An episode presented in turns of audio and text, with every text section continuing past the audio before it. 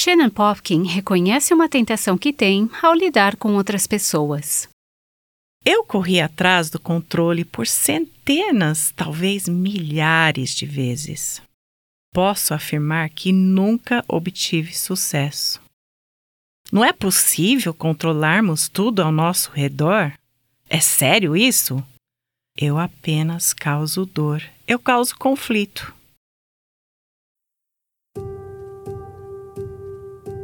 Este é o Aviva Nossos Corações com Nancy DeMoss Wogemuth na voz de Renata Santos. Hoje, Nancy começa uma série sobre controle e ela vai conversar com a autora do livro Control Girl, Garota Controladora em tradução livre. Apesar de ainda não termos esse recurso disponível em português, vemos a relevância do tema e o quanto essa série abençoará nossas ouvintes. Ore conosco para que em breve mais esse recurso esteja disponível. Ah, eu amo como o Senhor conecta pessoas e estabelece relacionamentos e amizades por meio do ministério Aviva Nossos Corações. Shannon, eu ouvi falar de você por anos e anos através da nossa boa amiga em comum, Deborah Fessenfeld, e ela era Deb Showers quando você a conheceu na faculdade. Por anos ela me disse: Você precisa conhecer a Shannon Popkin. Ela escreve, adora estudar a Bíblia e é muito talentosa. É um prazer tê-la conosco e a sua participação no ministério, escrevendo há vários anos artigos super enriquecedores. Eu amo o seu jeito de contar histórias. Eu amo o jeito que você tece as histórias nas escrituras. E finalmente estou muito feliz que você está aqui para falar sobre esse novo livro. Mas antes de falarmos sobre o livro, quero dizer bem-vinda ao Aviva Nossos Corações. Muito obrigada, Nancy. É muito divertido estar aqui. Shannon, quem te conhece, sabe que você é uma mulher energética, animada, extrovertida, ama contar histórias e é muito divertida. Ao decorrer dos próximos dias, nossas ouvintes poderão conferir tudo isso enquanto conversamos. Você escreveu um livro chamado Garota Controladora. Vamos começar com esse título, antes de dizermos o subtítulo: Garota Controladora. Seu marido brincou com você sobre o fato de que ele deveria estar nos agradecimentos? Por que isso? Meu marido disse que sem ele eu continuaria na vida pensando que era agradável. Eu nem perceberia que era alguém controladora. Então, você era uma garota controladora e esse livro é um pouco autobiográfico? É baseado na sua jornada? Sim. Eu quase sinto que o título é uma confissão. Sim, certamente é baseado na minha história. Eu lembro de conversar com um editor que havia acabado de publicar um livro sobre mulheres e questões de controle. E ele disse: não sei se isso é realmente um problema tão comum entre as mulheres. Eu tive que rir com a resposta dele. Eu pensei: quantas mulheres você conhece? E não são só as mulheres, acho que é uma condição humana. Mas, Shannon, você atingiu o cerne da questão. Você tocou num ponto nesse livro que, enquanto eu lia, eu pensava: ui, sim, uh, sim. Certo, como você sabia? As ações estavam presentes em sua vida, no entanto, você não percebia que era uma garota controladora. Vamos começar então com a pergunta: o que é uma garota controladora? Acho que uma garota controladora é alguém que quer ter e manter o controle. Ela sente que tudo depende dela para manter o controle de tudo ela esquece que existe alguém que já está no controle. E ele realmente não precisa da ajuda dela. É, falou bem. E, no entanto, acho que quando estamos tentando, alguém de fora olharia e diria: Você está sendo controladora. Mas eu estou pensando, talvez você tenha pensado. Bem, não estou sendo realmente controladora, só estou tentando ser útil. Estou tentando garantir que as coisas não saiam dos trilhos.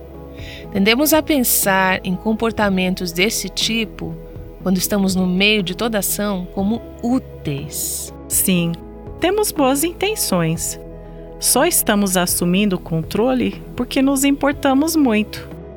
Nós apenas controlamos porque amamos as pessoas, nos importamos. Investimos nessas situações em que estamos envolvidas e quando estamos assumindo controle, não nos parece necessariamente ser uma coisa negativa.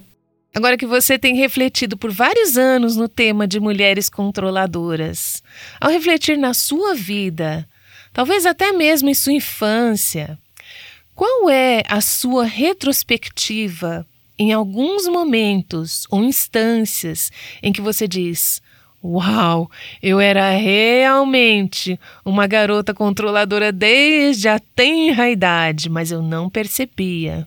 Com certeza. Sim, eu queria ter controle sobre meu relacionamento com meus pais. Eu não queria me submeter à autoridade deles. Nas amizades, eu queria administrar as coisas e manipular situações. Também no namoro. Em todas as diferentes fases da vida.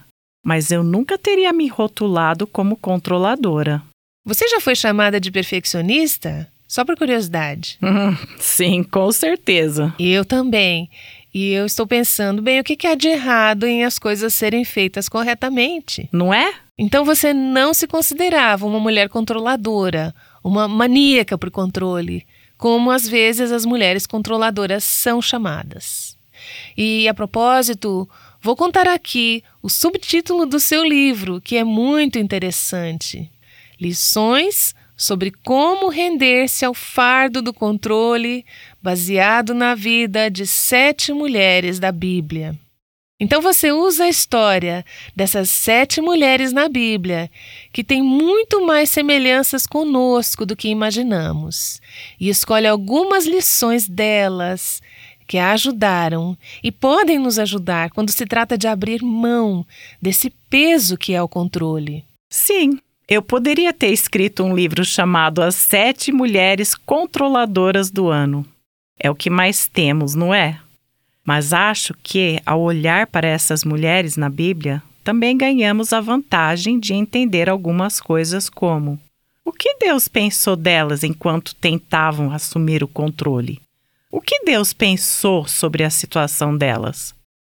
Ao olhar para suas vidas a partir da perspectiva de Deus através da Bíblia, podemos aprender algo sobre nós mesmas e podemos obter a perspectiva de Deus sobre nossos próprios problemas com controle. Estávamos conversando durante o almoço, pouco antes dessa gravação, que não havia escassez de mulheres para escolher nas Escrituras. Você escolheu sete. Acho que são todas mulheres do Antigo Testamento, não são? Elas são. Sim, cheguei a números e já tinha encontrado sete mulheres no perfil que procurava.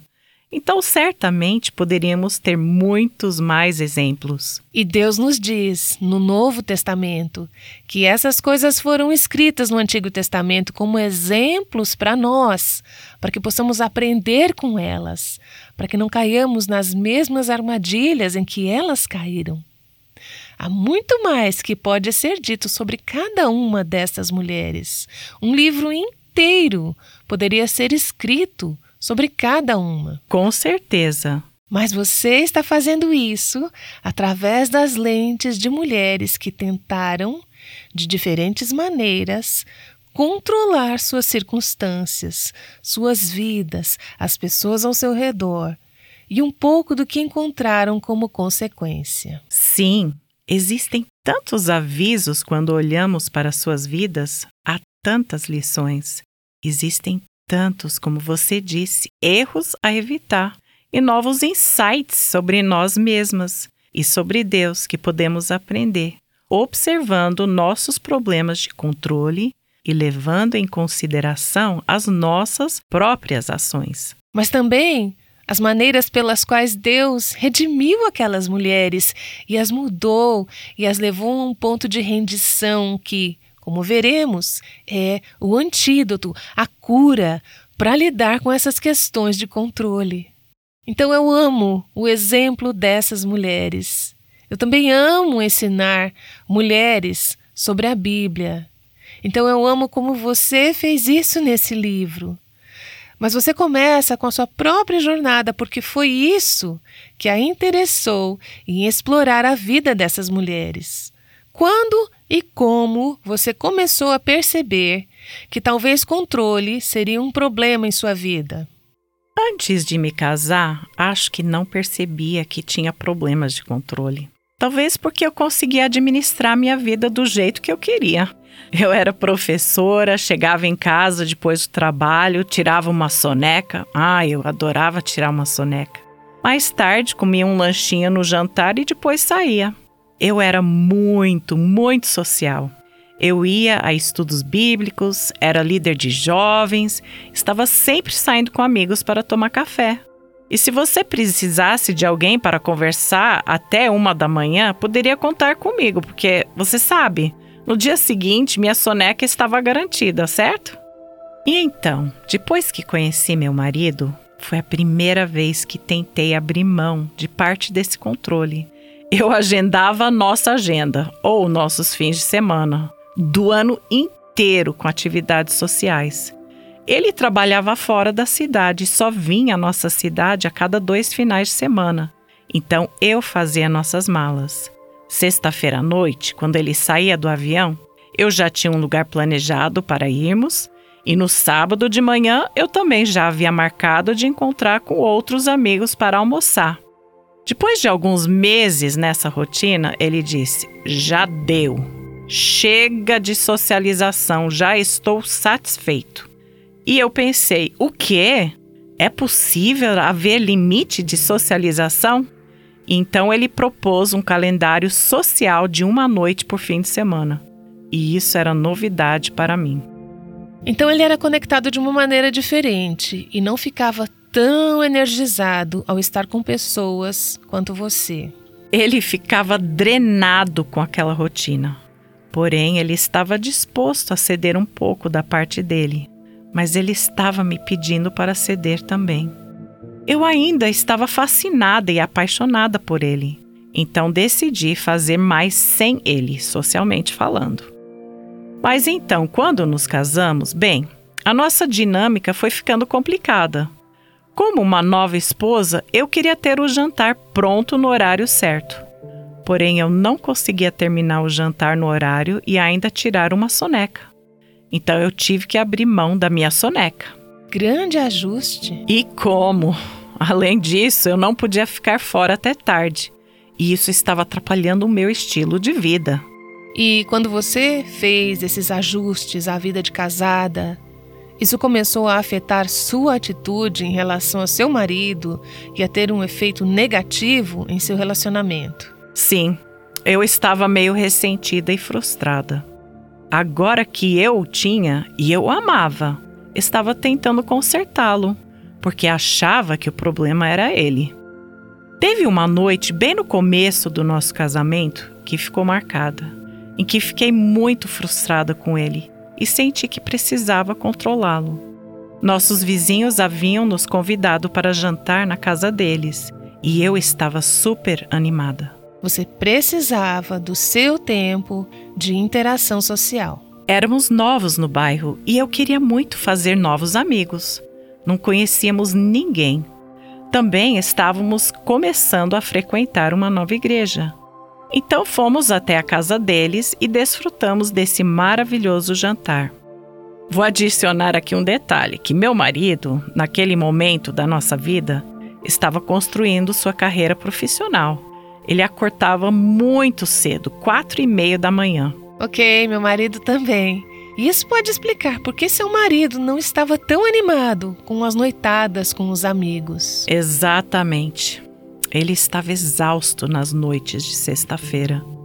Ele havia trabalhado muito naquela semana e estava pronto para relaxar.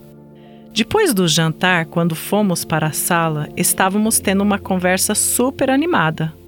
Olhei para o meu marido e ele estava sentado no chão ao meu lado, acariciando o cachorro dos vizinhos. E quando olhei para baixo, notei que sua mão estava meio mole nas costas do cachorro. Percebi que sua cabeça estava em um ângulo estranho e pensei: oh não, acho que ele está dormindo. Então eu apenas tentei começar a falar e ficar ainda mais animada para poder prender a atenção deles. Achei que talvez eles apenas olhassem para ele e pensassem que ele estava estranhamente olhando para o cachorro deles, mas tentei manter todo o foco em mim. Mas então alguém fez uma pergunta a ele e eu cutuquei com o pé. E claro, ele meio que gaguejou e disse algo ininteligível. Esta bela noite com nossos novos vizinhos chegou a esta parada brusca. Eles disseram: Oh, você deve estar exausto. E eles nos conduziram até a porta. E assim, entre a garagem deles e a nossa, que tem cerca de cinco casas, eu falei muito. Comecei a menosprezá-lo e a criticá-lo. Eu disse: Você me envergonhou. Não acredito que você dormiu na sala dos nossos vizinhos. Esse momento era importante para mim. Eu disse: de agora em diante, você vai tomar café toda vez que sairmos pela porta. Eu acho que havia muito para eu aprender naquele momento. Eu estava tão obcecada com seus defeitos, ou com o que eu percebia como seus defeitos, que acho que se eu deixasse Deus falar suavemente comigo naquele momento de silêncio, não foi tranquilo, porque eu estava gritando. Mas se eu tivesse deixado Deus falar comigo, acho que ele teria dito: Sabe de uma coisa? Este homem é um homem bom e piedoso, e ele vai sustentar sua família e liderá-la. Mas vamos nos concentrar em você por um momento. Porque esse desejo que você tem de assumir o controle das pessoas e das situações e fazer com que tudo dê certo de acordo com sua pequena perspectiva de como a noite de sexta-feira deve ser? Bem, esse é realmente o problema. Já estou trazendo circunstâncias e situações da sua vida para te ajudar a trabalhar esse problema que você tem com controle. Isso foi no início do seu casamento. Então, à medida que você continuou a adicionar filhos e outras complexidades de responsabilidades e tudo mais, ficou mais complicado. Sim. Quando eu era solteira, tinha apenas minha própria segurança e minha própria aparência, meu próprio comportamento para controlar. Bem, agora eu tinha cinco pessoas cuja segurança, aparência e comportamento eu estava tentando controlar. Todo o mundo. Meus problemas de controle estavam crescendo rapidamente sob essa tensão normal da vida familiar. Tenho certeza de que você só queria que as coisas dessem certo, que desse certo para você, para sua família, para seus filhos. Você fala sobre querer um final feliz. Sim, eu tinha esse ideal de como minha família deveria ser. Os filhos deveriam ser bem comportados, todos deveríamos parecer agradáveis, adoráveis. Eu queria que todos gostassem da minha família. Eu queria que nos encaixássemos bem nos grupos em que estávamos envolvidos, na igreja ou em grupos de recreação, onde quer que fosse. Então eu estava tentando controlar tudo isso. E quão bem-sucedida você foi? Você sabe, eu corri atrás do controle por centenas, talvez milhares de jeitos. Posso dizer-lhe que nunca consegui manter o controle. Nunca consegui criar esse final feliz que tinha em mente. Nunca consegui manter todos seguros e felizes. Isso não pode ser feito? É sério isso? Quando tento assumir o controle, apenas causo dor eu causo conflito, eu causo miséria, eu saboto minha própria ideia de final feliz, tentando controlá-la. E esse sentimento de fracasso provavelmente vai dar em duas direções. Primeira, interna, o que isso faz com você, e quero falar sobre isso daqui a pouco, mas também a segunda, externa, o que isso faz com as pessoas ao seu redor. Então, que estava acontecendo dentro de você enquanto você tentava controlar as suas circunstâncias? Frustração, raiva, tensão. E claro, isso alimentava o meu relacionamento com meus filhos, com frustração e tensão. Em meu casamento, com frustração e tensão. Agora, para mim, esse era um problema interno. Não deixava esse comportamento se infiltrar em outros relacionamentos. Foi bastante pessoal para mim, mas havia muita tensão em nossa casa. Embora esteja falando como se isso fosse passado, eu tenho que admitir que sou uma mulher com problemas de controle em recuperação. Mas quando há tensão, quando há conflito, quando outras pessoas estão se afastando de relacionamentos ou quando estão ficando frustradas, acho que meu conselho seria: preste atenção se você está tentando controlar o que não deveria estar controlando. Para mim, eu gostaria de ter tido essa visão antes. Você comprou para o seu filhinho, que na época tinha uns dois anos, um controle de vídeo. Como é que você chama essa coisa? Um controle de videogame. É um controle de videogame, obrigada. Quando ele era pequeno, porém o controle não funcionava. Por que, que você fez isso? Eu não sabia que não estava funcionando. Mas quando cheguei em casa, testamos e não funcionou. Eu teria jogado fora, mas decidi guardar, porque acabou resolvendo o problema que estávamos tendo. Quando as crianças mais velhas jogavam videogame, o menor, Cade, que tinha cerca de dois anos, estava sempre tentando arrancar os controles das mãos dos irmãos e ele os arranhava ou os mordia. Então, com este quebrado, eles o acomodavam em seu puff e davam controle a ele e diziam: Oh, aqui está o seu controle. Você tem seu próprio controle. Isso mesmo. Então ele ficava apertando os botões e estava completamente satisfeito em assistir à tela. Ele estava pensando que fazia diferença. Sim, ele pensava que estava no controle. E essa situação não parece meio familiar? Porque ao vermos a vida tridimensional ao nosso redor, sentimos que estamos no controle, sentimos que podemos controlar. Na verdade, sentimos que cabe a nós assumir o controle. Nos parece o certo a fazer. E, no entanto, há esses momentos na vida em que Deus meio que se inclina do céu e balança o cabo do nosso controle e diz: Sabe de uma coisa, querida? Você não está conectada. Você não está tão no controle quanto pensa que está. É uma ilusão. É uma ilusão. Não temos controle. Mas naqueles momentos em que você reconhece que não está no controle, pode ser um convite. Talvez seja quando você recebe a notícia sobre um câncer, ou descobre sobre a infidelidade de seu marido, ou encontra um bilhete de suicídio ou as drogas, ou o que quer que seja. Ou uma criança que está agindo de uma forma que você não pode controlar. Sim, em todas as diferentes fases da vida, encontramos coisas que não podemos controlar. Acho que esses momentos são convites de nosso bom Pai que está dizendo: Por que você está carregando esse fardo sobre seus ombros? Por que você está tentando assumir o controle? Você não percebe? Eu já estou no controle. Uma coisa é deixar uma criança continuar com a ilusão de um controle, mas nosso Deus é muito bom para continuar nos deixando nessa ilusão de que estamos no controle. Ele vê o estresse, a ansiedade e a frustração em nossos rostos e se inclina para dizer: Você não está conectada. Você não consegue controlar.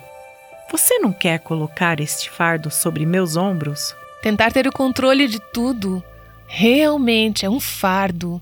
Tentar controlar o mundo ou o mundo ao nosso redor, certo? Eu tenho uma amiga Todos nós precisamos desse tipo de amigo, somos amigas por muitos anos.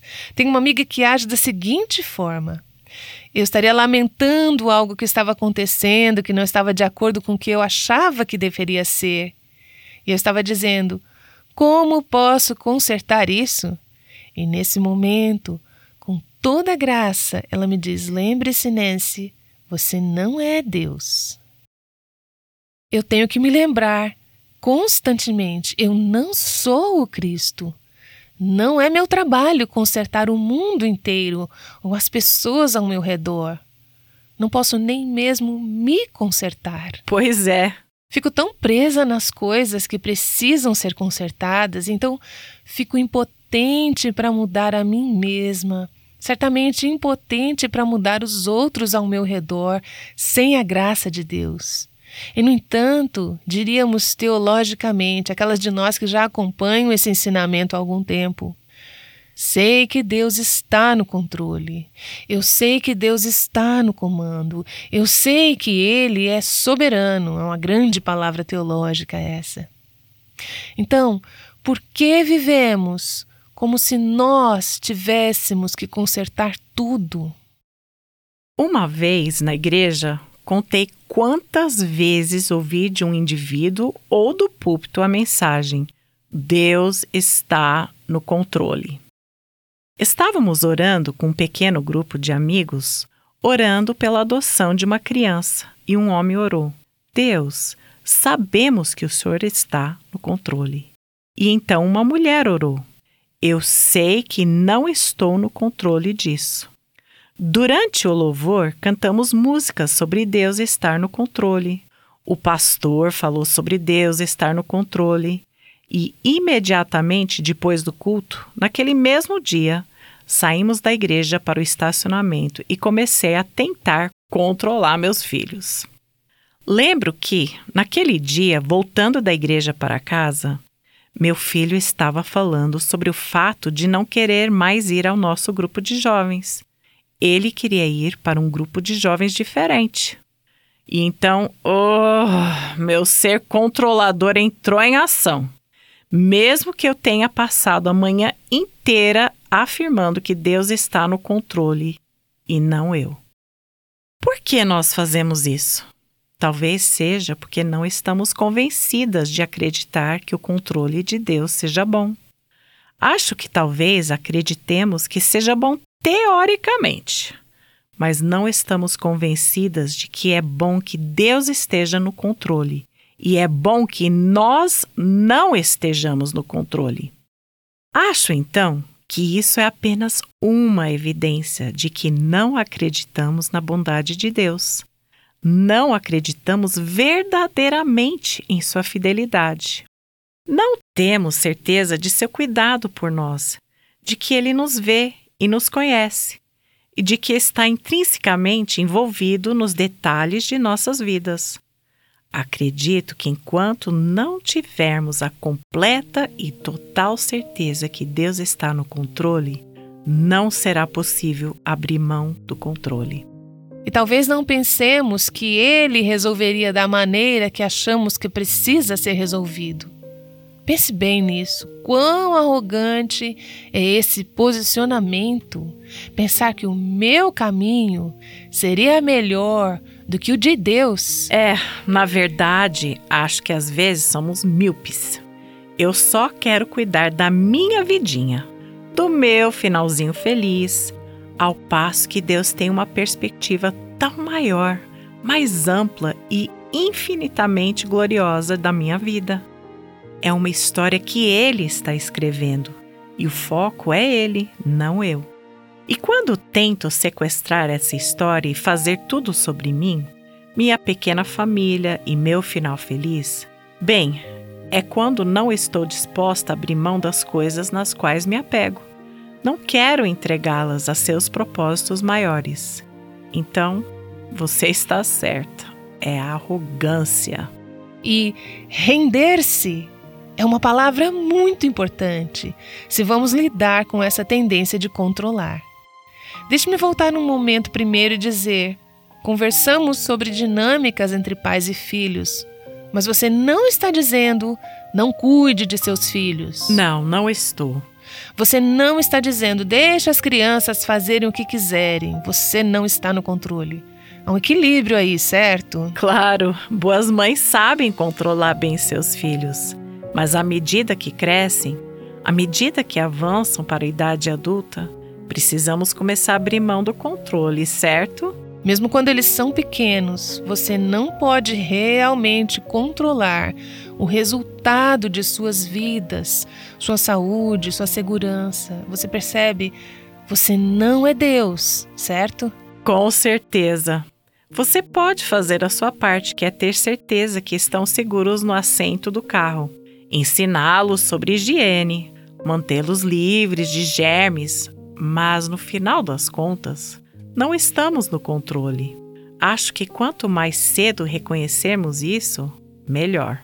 Então, como nos render à obsessão pelo controle e nos livrar do fardo de tentar controlar o mundo inteiro? Acho que nos rendermos é um antídoto. A rendição é apenas reconhecer: Deus está no controle. E ele é muito melhor nisso do que eu jamais poderia ser.